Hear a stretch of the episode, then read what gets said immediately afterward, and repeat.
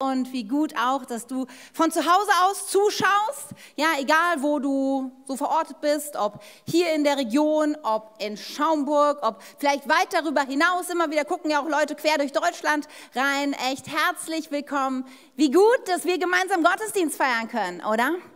Wir sind ja in unserer Predigtreihe vertikal unterwegs und ich weiß nicht, ob du dieses kleine Symbol, dir hier aufgefallen ist und ob du was damit anfangen kannst. Nähe und Nachfolge steht da drauf und ich dachte, ich unterstreiche das nochmal, weil wir sind in unserem Jahresthema unterwegs, Nähe und Nachfolge. Nun kann man ja streng genommen sagen, dass Nähe und Nachfolge eigentlich das Grundthema unseres Christseins ist. Aber weil es doch manches Mal doch so ein bisschen uns aus dem Blick vielleicht verliert, wir es aus dem Blick verlieren, ist es, glaube ich, ist es war es uns wichtig, dieses Jahr das nochmal besonders in den Fokus zu setzen, weil Christsein hat so wenig damit zu tun, dass meine Mitgliedschaft irgendwo auf einem Papier für eine Kirche irgendwo registriert ist oder äh, was auch immer ich damit verbinde, ob ich als Baby getauft bin. Und das hat auch nicht wirklich was mit meinem Christsein zu tun, sondern Christsein im Kern ist, dass ich Jesus nahe bin, ja, der Person Jesus und ihr Nachfolge.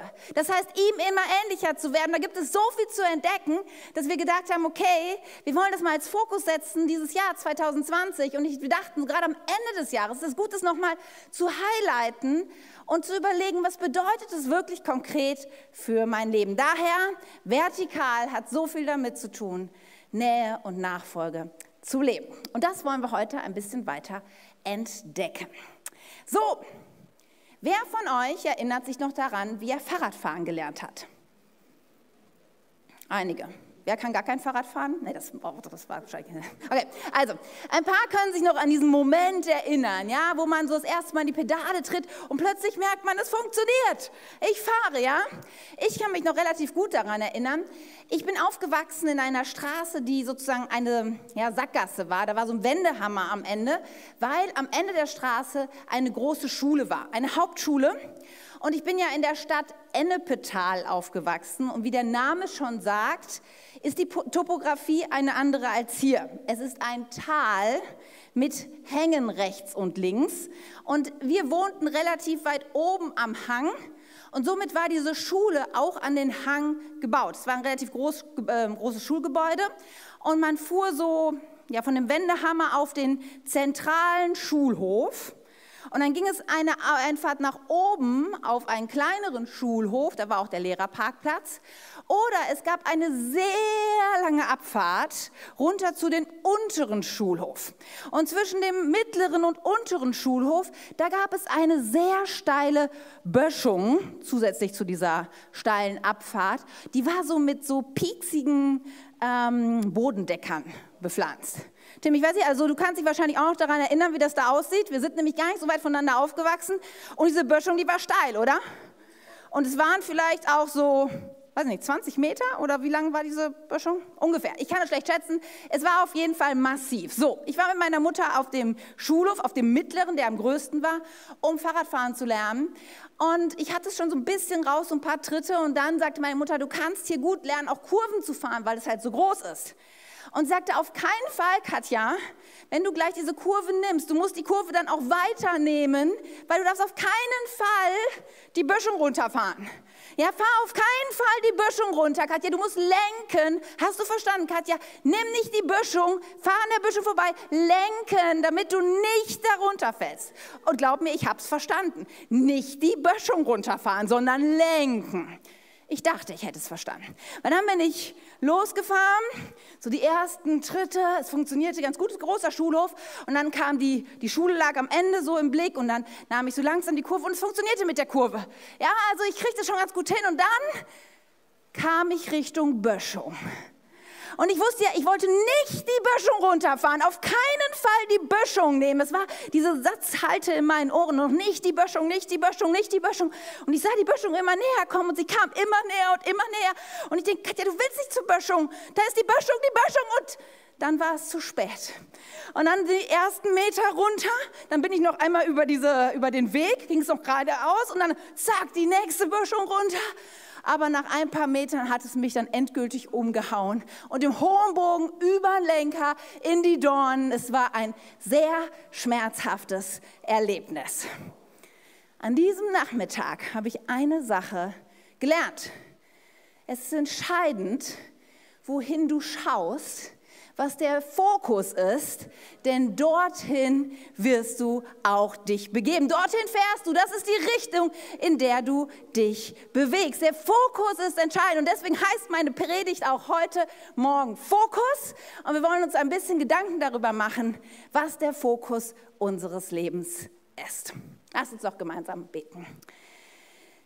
Jesus Christus, so viele Dinge sind in unserem Leben, die irgendwie wichtig und richtig entscheiden, äh, erscheinen, die unsere Aufmerksamkeit auf uns, auf sich lenken wollen. Und manchmal ist es so schwer, den Fokus scharf zu stellen, wirklich zu überlegen, was das Zentrum, was das Ziel meines Lebens äh, sein soll. Und Heiliger Geist, ich bete so, dass du heute zu uns redest, dass es nicht nur so an der Oberfläche kratzt, und wir sagen, naja, klar, Jesus ist mein Ziel, sondern dass du, ja, dass wir es dir erlauben, dass du auch an tiefere Schichten gehst und wir neu dich vielleicht, vielleicht auch sogar zum ersten Mal, dich in unseren Fokus nehmen, Jesus. Amen. Darf ich dich heute Morgen fragen, was ist der Fokus deines Lebens? Worauf zielt dein Leben? Und mal so im Fokus, vielleicht hast du schon mal fotografiert, man kann ja den Bildausschnitt unterschiedlich groß einstellen. Also wenn ich jetzt mal so sehr eng gucke, die letzten Tage, was war mein Fokus, dann würde ich sagen, gut, da war Predigtvorbereitung viel Fokus und Hochzeitsvorbereitung war auch ein bisschen Fokus. Und so, und ja, aber das, wir ziehen das Bild mal ein bisschen größer. Und wenn ich dann so sehe, dann denke ich, okay, vielleicht ist der Fokus so ein bisschen, okay, es gibt Corona und die ganze Pandemie oder auch Weihnachten und wie wird das alles werden. Aber für diese Frage müssen wir den Fokus noch ein bisschen größer ziehen und sagen, okay, was ist der Fokus meines gesamten Lebens? Wo soll es hingehen? Weil das ist eine sehr entscheidende Frage, weil immer wieder kommen Menschen an, einen, an so Lebensabschnitte oder an bestimmte Weggabelungen in ihrem Leben und dann plötzlich stellen sie fest, manchmal gerade auch Menschen so in meinem Alter, so Mitte 40, sie stellen fest, okay, die Hälfte meines Lebens ist um aber ich bin überhaupt nicht da, wo ich eigentlich sein wollte mit meinem Leben. Und das ist für manche ein ganz schöner Schock. Sie dachten eigentlich, das ist das Ziel und dann stellen sie fest, äh, nee, ich bin da überhaupt nicht. Noch gravierender ist es natürlich, wenn wir am Ende unseres Lebens ankommen und feststellen, dass wir gar nicht dort angekommen sind, wo wir vielleicht ankommen wollten. Das ist dann sehr ernüchternd. Deswegen ist diese Frage so wichtig, sich zwischendurch immer wieder die Frage zu stellen, was ist denn eigentlich der Fokus? Wohin soll es denn eigentlich gehen mit meinem Leben? Und das Gute ist, dass jeder von uns, der heute hier sitzt, wir haben selber das Lenkrad unseres Lebens in der Hand. Wir können bestimmen, in welche Richtung wir uns bewegen. Was das Ziel ist, können wir bestimmen und wir können bestimmen, ob wir dorthin fahren oder auch nicht. Nun, das eine ist das Ziel, das sehr entscheidend ist, weil normalerweise ist es nämlich dann so, und ich habe euch hier so eine Grafik mitgebracht, dass wenn, das Fokus, wenn der Fokus, das Ziel irgendwie klar ist der Reise, darauf ausrichtet sich dann auch die Überzeugung, die ich habe. Die hängen sehr stark von meinem Fokus ab, dem Ziel, wo ich hin will. Und daraus ist dann sozusagen resultieren meine täglichen Entscheidungen, die ich treffe.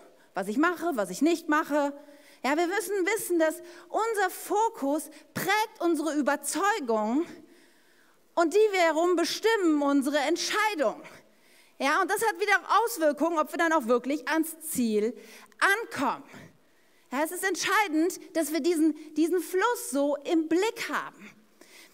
Wenn wir jetzt gerade in unserer Predigtreihe vertikal unterwegs sind, dann könnte man natürlich, liegt es ja nah, sich klar zu machen, okay, wenn ich vertikal ausgerichtet bin, und damit meinen wir ja auf Jesus hin, dann ist es ungefähr so, ja, als würden wir die Jesusbrille und damit unseren Fokus auf Jesus ausrichten. Das heißt, alles, meine Überzeugung, meine Entscheidung sind auf Jesus ausgerichtet. Zum Beispiel haben wir vorhin dieses Lied gesungen, ich weiß, wer ich bin. Ja, wenn ich Jesus im Zentrum habe, wenn Jesus mein Fokus ist, dann habe ich die Überzeugung, ich weiß, wer ich bin. Ich bin geliebt. Ich bin wertvoll. Und es hat dann mit den Entscheidungen meines täglichen Lebens zu tun, dass ich nicht alles machen muss, damit andere mir applaudieren und in den Mittelpunkt mich irgendwie bringen und nach Komplimenten haschen und nach Anerkennung. Das brauche ich gar nicht.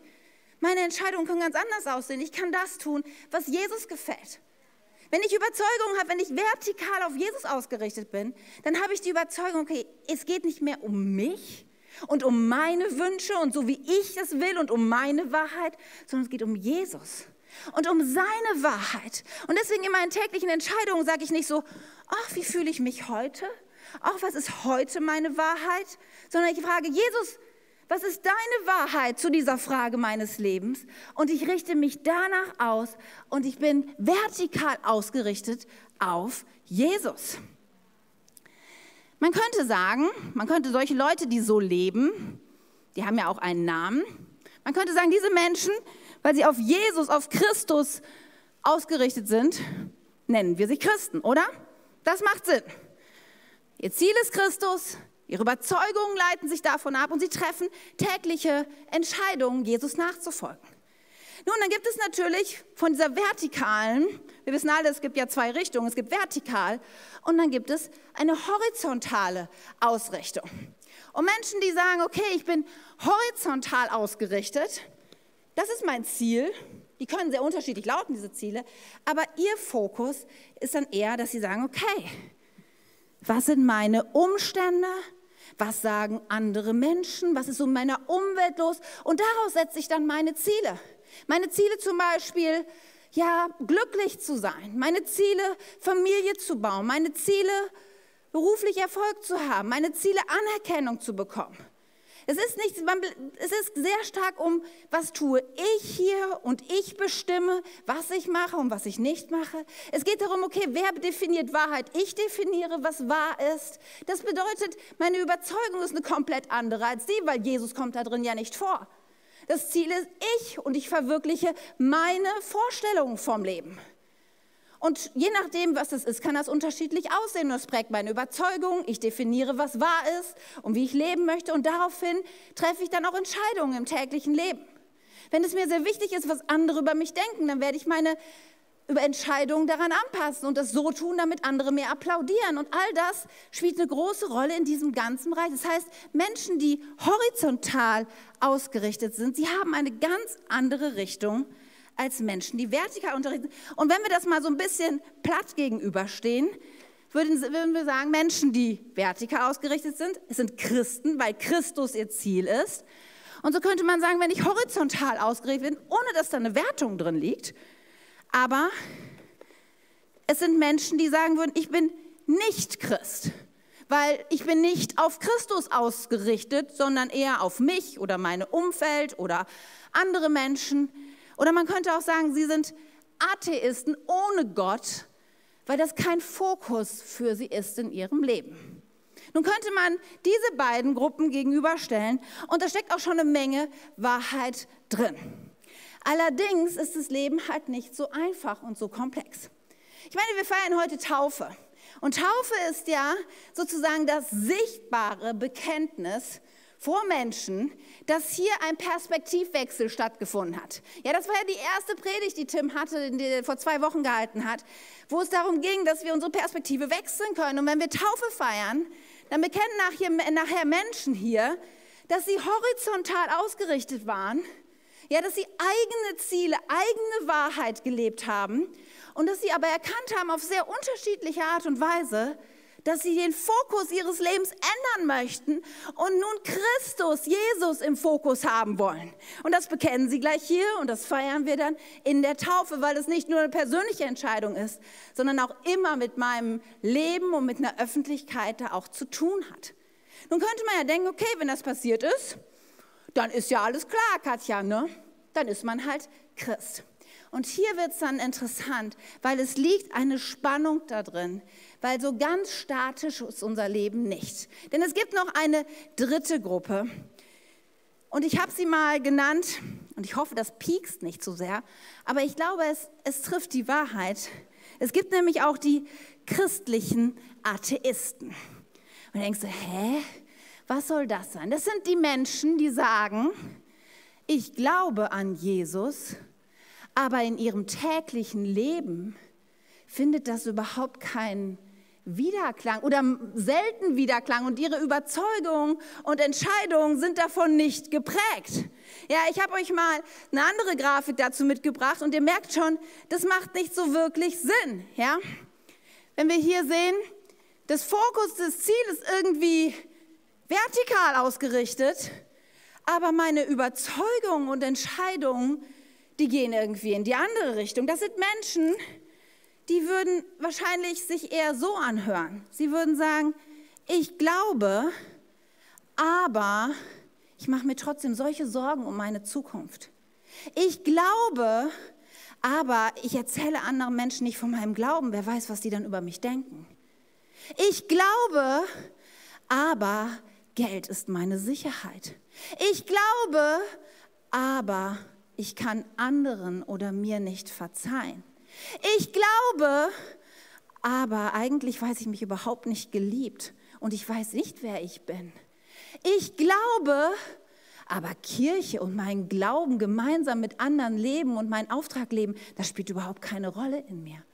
Merkt ihr, es gibt Menschen, die sagen, ja, ich glaube, aber in ihrem täglichen Leben ihre Überzeugung und ihre Entscheidungen, die sie treffen, sind eine ganz andere. Und wie ihr schon merkt an dieser Grafik, das führt nirgendwo hin. Das funktioniert irgendwie nicht. Nun sitzt du vielleicht hier und denkst, also Katja, das kann ich mir nicht vorstellen. Das könnte mir ja nie passieren. Nur ganz ehrlich, wenn ich im Wort Gottes mal so ein bisschen reintauche, dann bist du als christlicher Atheist willkommen in erlauchten Kreisen. Da denke ich zum Beispiel an einen Petrus. Ich meine, Petrus war jahrelang mit Jesus unterwegs. Er war seiner, einer engsten Freunde. Ihm war völlig klar, wer Jesus Christus ist. Ja, du bist der Sohn Gottes, das hatte er bekannt. Und dann gab es diesen Moment, versteht ihr, er war hier ausgerichtet und dann nach Jesu Verhaftung sitzt er im Vorhof des, des hohen Priesters und dann kommt dieser Moment, wo er gefragt wird, ob er nicht eigentlich auch zu diesem Jesus-Club gehört.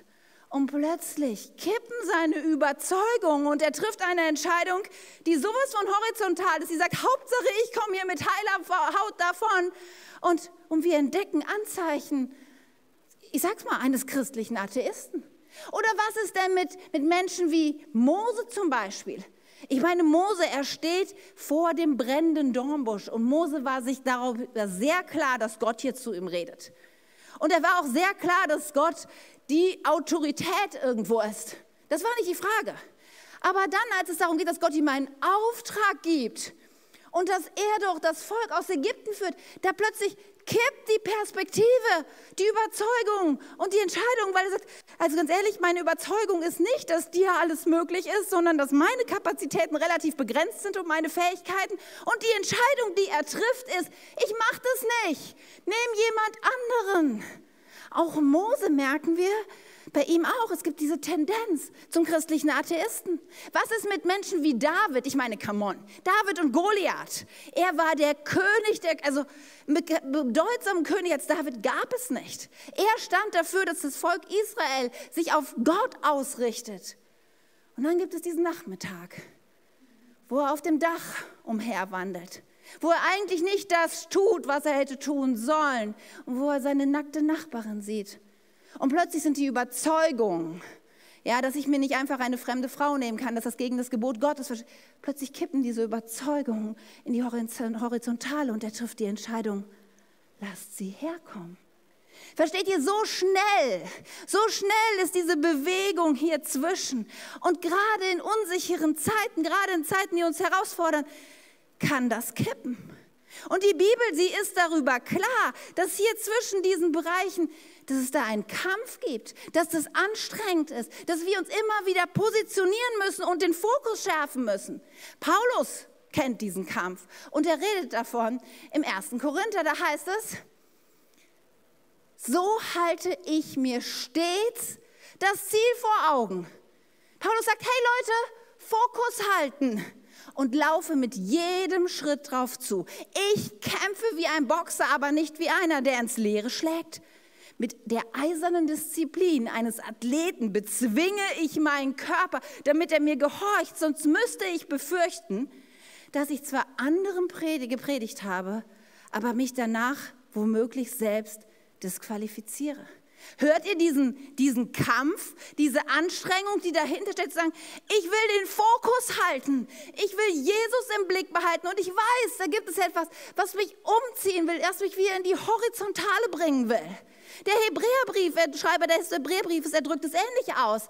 Ja, dort heißt es, wir wollen den Wettlauf bis zum Ende durchhalten. Versteht ihr?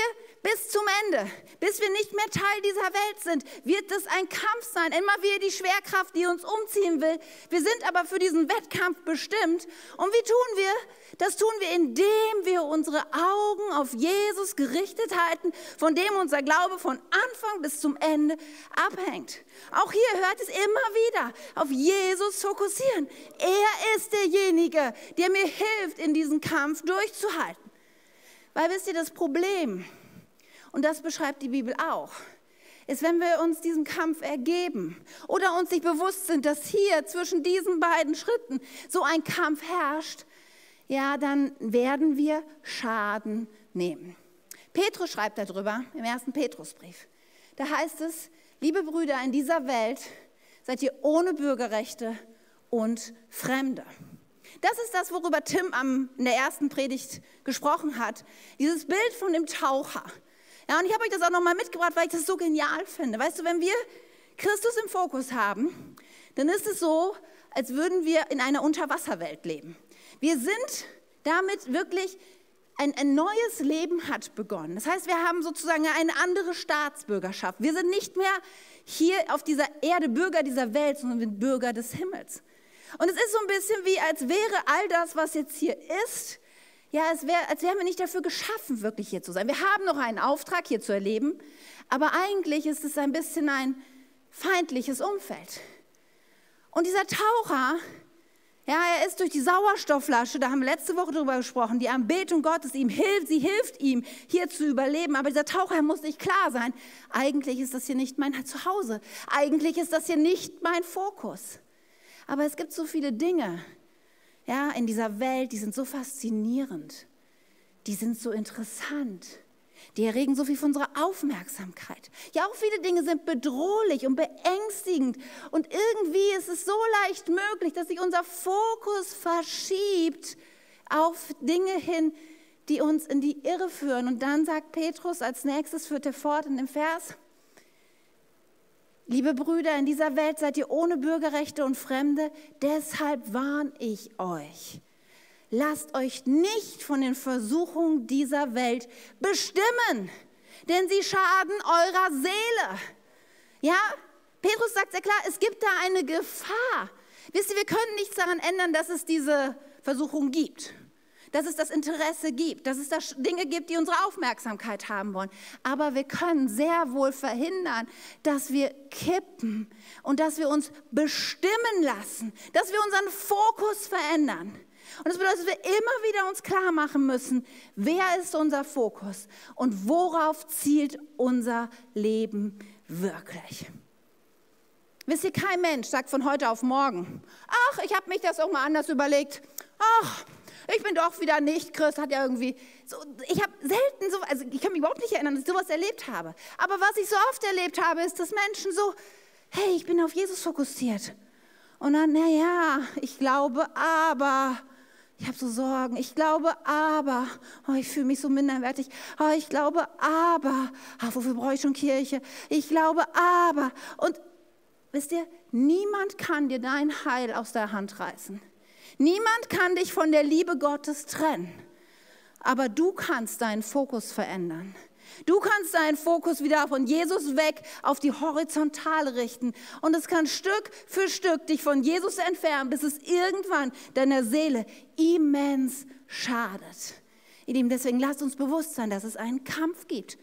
Und wisst ihr, gerade unsichere, instabile Zeiten sind ein besonderer Trigger, ein besonderer Motor, uns in diesen Kampf hineinzuführen. Nämlich da, wo die Umstände laut werden, wo die Umstände schwierig werden, da passiert so viel mit unserem Fokus. Und ich möchte dich heute fragen, was hat denn dieses Jahr 2020 in dir verändert? Was ist mit deinem Fokus? Worauf ist der ausgerichtet? Wisst ihr, gestern haben sich darüber nachdenken, dass am 1.12.2019, also übermorgen, vor einem Jahr, ist der erste Covid-19-Fall positiv bestätigt worden in China. Mittlerweile hat man ja schon gehört, wahrscheinlich gab es das schon vorher, aber seitdem weiß, diese, weiß die Weltöffentlichkeit, okay, wir haben ein Problem. Damals hat die Welt noch gedacht, China hat ein Problem.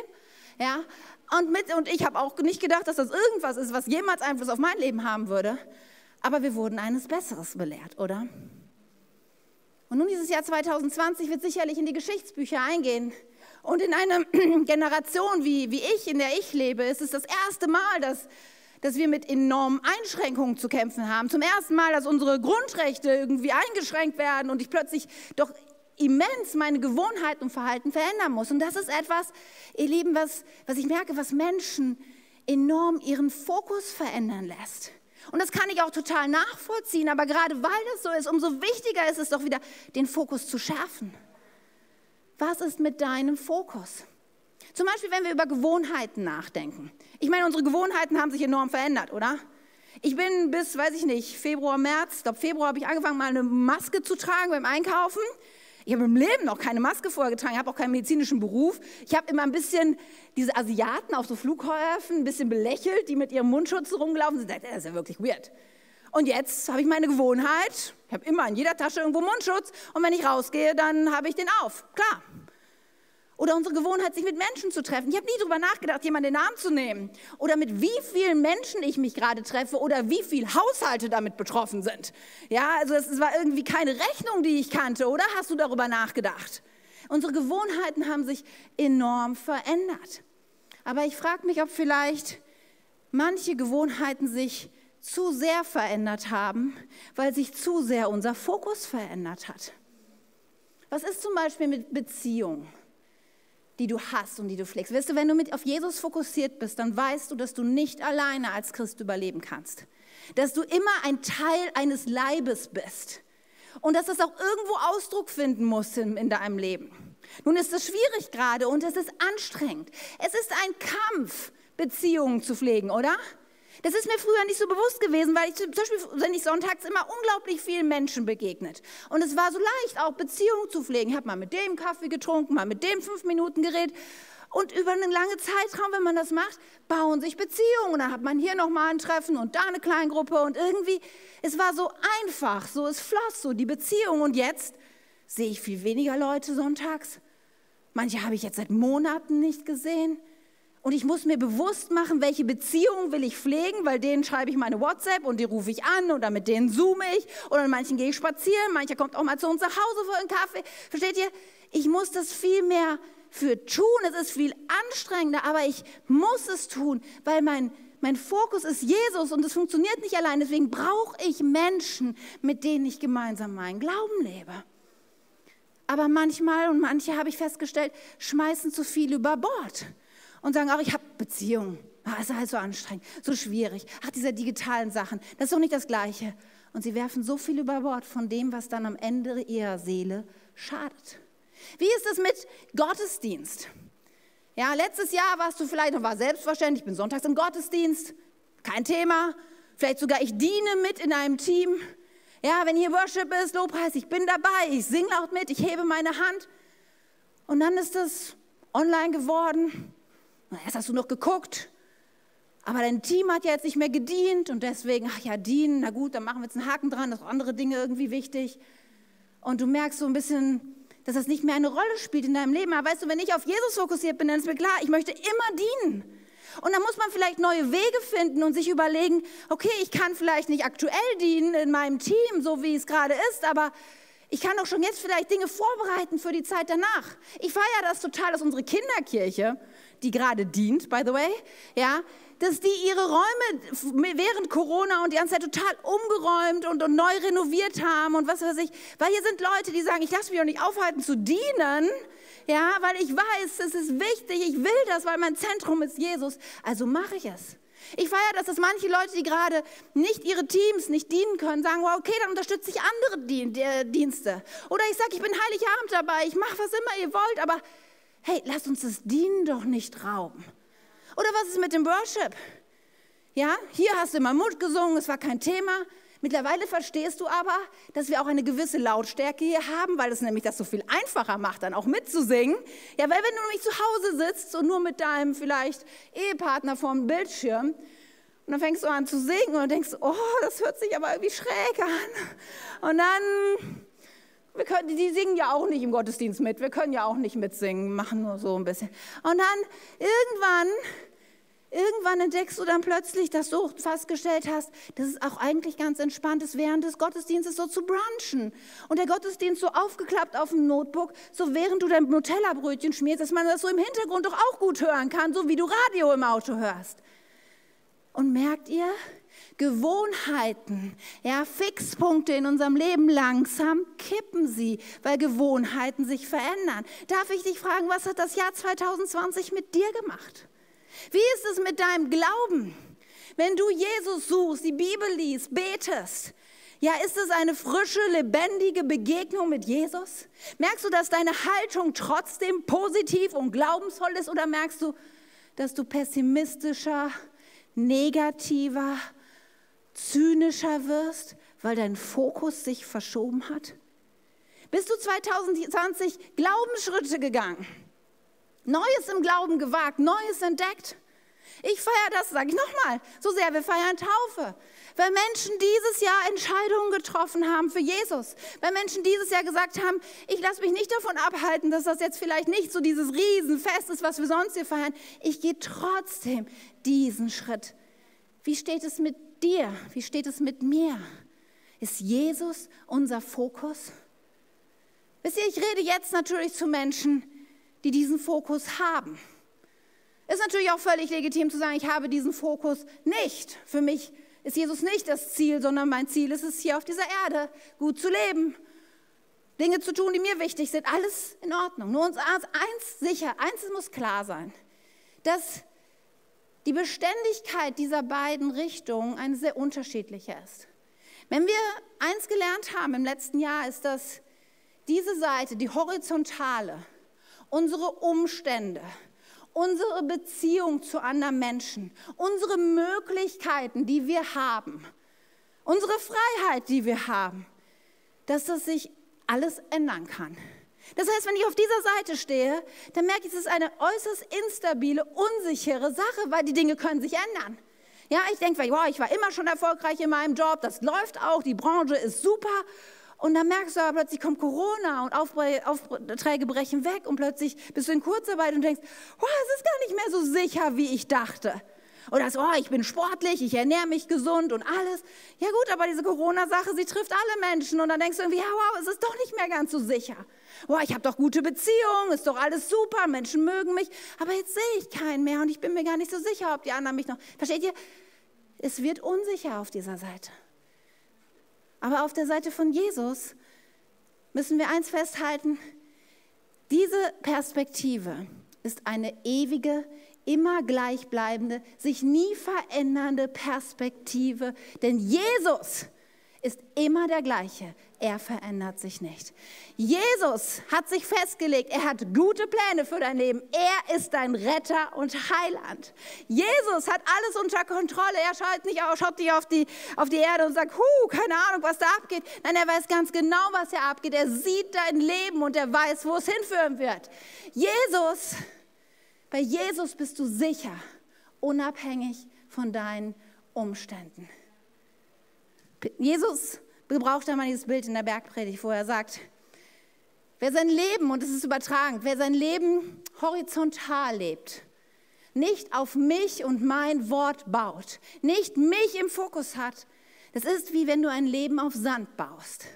Es ist vielleicht ganz schön am Strand, aber wenn dann der Sturm kommt, wenn die Wellen schlagen, dann merkst du, wie plötzlich der Sand wegschwimmt und dein Haus, dein Lebenshaus einbricht.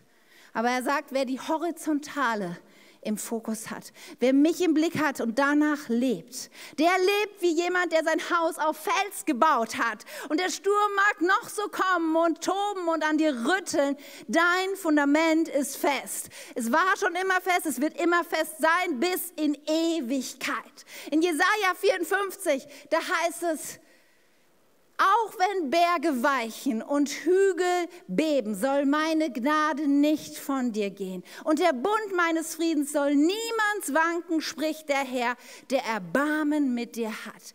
Das ist die Perspektive, die du hier einnehmen kannst, wenn du auf Jesus fokussiert bist. Selbst wenn alles bricht, eins ist klar, Gott bleibt. Und ich möchte dich heute fragen, was ist mit deiner Perspektive? Was ist mit deinem Fokus?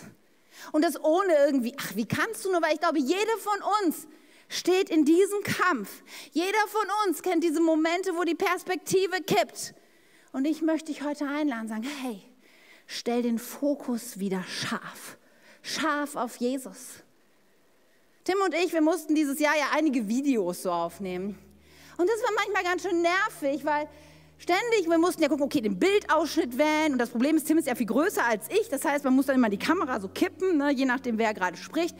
Und ständig sagt Tim immer, Katja, du musst den Fokus wieder scharf stellen. Weil das macht ja nichts, wenn wir den Video aufnehmen und dann ist alles unscharf. Das nützt auch keinem von euch was, wenn ihr uns so, so verschwommen seht. Deswegen ständig erstmal alles einstellen und dann nochmal scharf stellen. Dann hast du irgendwas wieder verändert, nochmal scharf stellen. Dann bin ich vor die Linse, Tim, scharf stellen. Dann bin ich zur Seite gegangen, nochmal scharf stellen. Und wisst ihr, was ich gelernt habe? Du musst ständig scharf stellen. Und deswegen auch, auch mein Appell heute an dich, stell den Fokus scharf auf Jesus. Täglich brauche ich das. Und ich möchte dich so einladen, selbst wenn du hier bist und sagst, Katja, ganz scharf gestellt auf Jesus. Hey, ich glaube, wir brauchen täglich die Erinnerung, wie den Fixpunkt auf Jesus zu setzen. In, meiner, in meinem Gebet jeden Tag, ich gehe meistens, wenn es irgendwie möglich ist, eine Runde um unser Wohngebiet. Und ich habe mir das so eingeteilt in bestimmte Abschnitte. Es gibt Abschnitte, wo ich in Sprachen bete, es gibt Abschnitte, wo ich Gott einfach lobe. Und dann gibt es eine Wegkreuzung. Und da muss ich mich immer entscheiden, in welche Richtung ich gehe. Und in diesem Moment ist der Moment, wo ich meinen Fokus klar mache. Und wo ich sage, okay, Jesus, du bist mein Herr. Und heute, egal was kommen mag, was die Umstände sagen, egal wie ich mich fühle oder welche E-Mails kommen, was heute meine To-Dos sind, du bist mein Fokus. Ich hebe meinen Blick auf dich und das mache ich heute feste. Und es hilft mir so enorm, den Tag über, in diesem Kampf, der auch in meinem Leben tut, mich zu, mich zu klar zu positionieren und Jesus im Fokus zu behalten.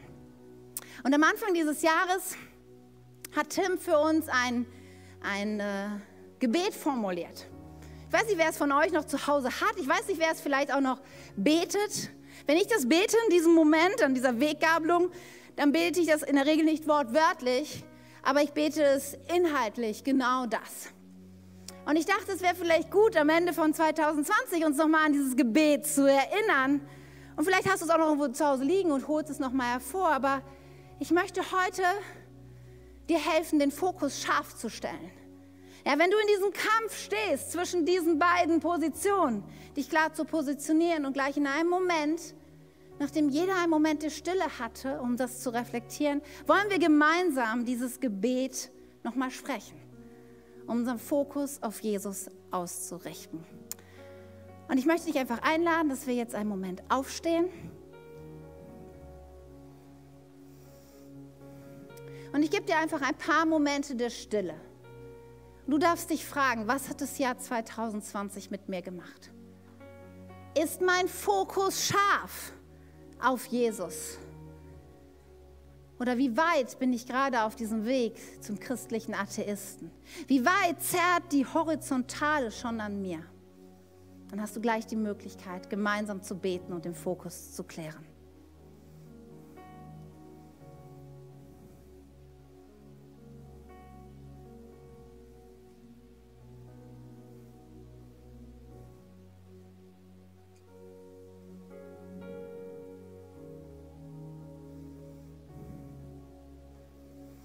Möchte ich dich jetzt einladen, wenn du magst, dass du deinen Fokus wieder scharf stellst auf Jesus. Und wenn dieses Gebet beten und damit du es leicht hast, du siehst es zwar eingeblendet, aber ich werde es auch vorbeten und du kannst es mir dann einfach nachsprechen. Lass uns gemeinsam beten. Jesus Christus, du bist der Herr über mein ganzes Leben. Regiere heute über alles, was ich denke, sage, tue und fühle.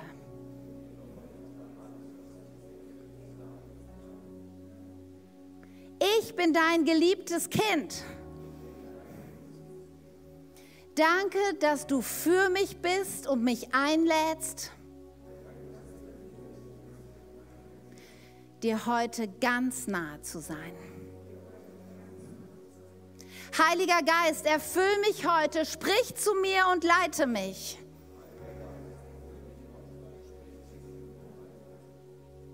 Du darfst mich heute gebrauchen. Selbst wenn es für mich Verzicht bedeuten oder unbequem sein sollte. Zeige mir die Begegnungen und Werke, die du für mich vorbereitet hast. Präge mein Denken und meine Identität.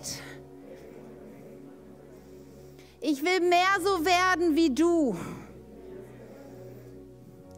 Hilf mir heute,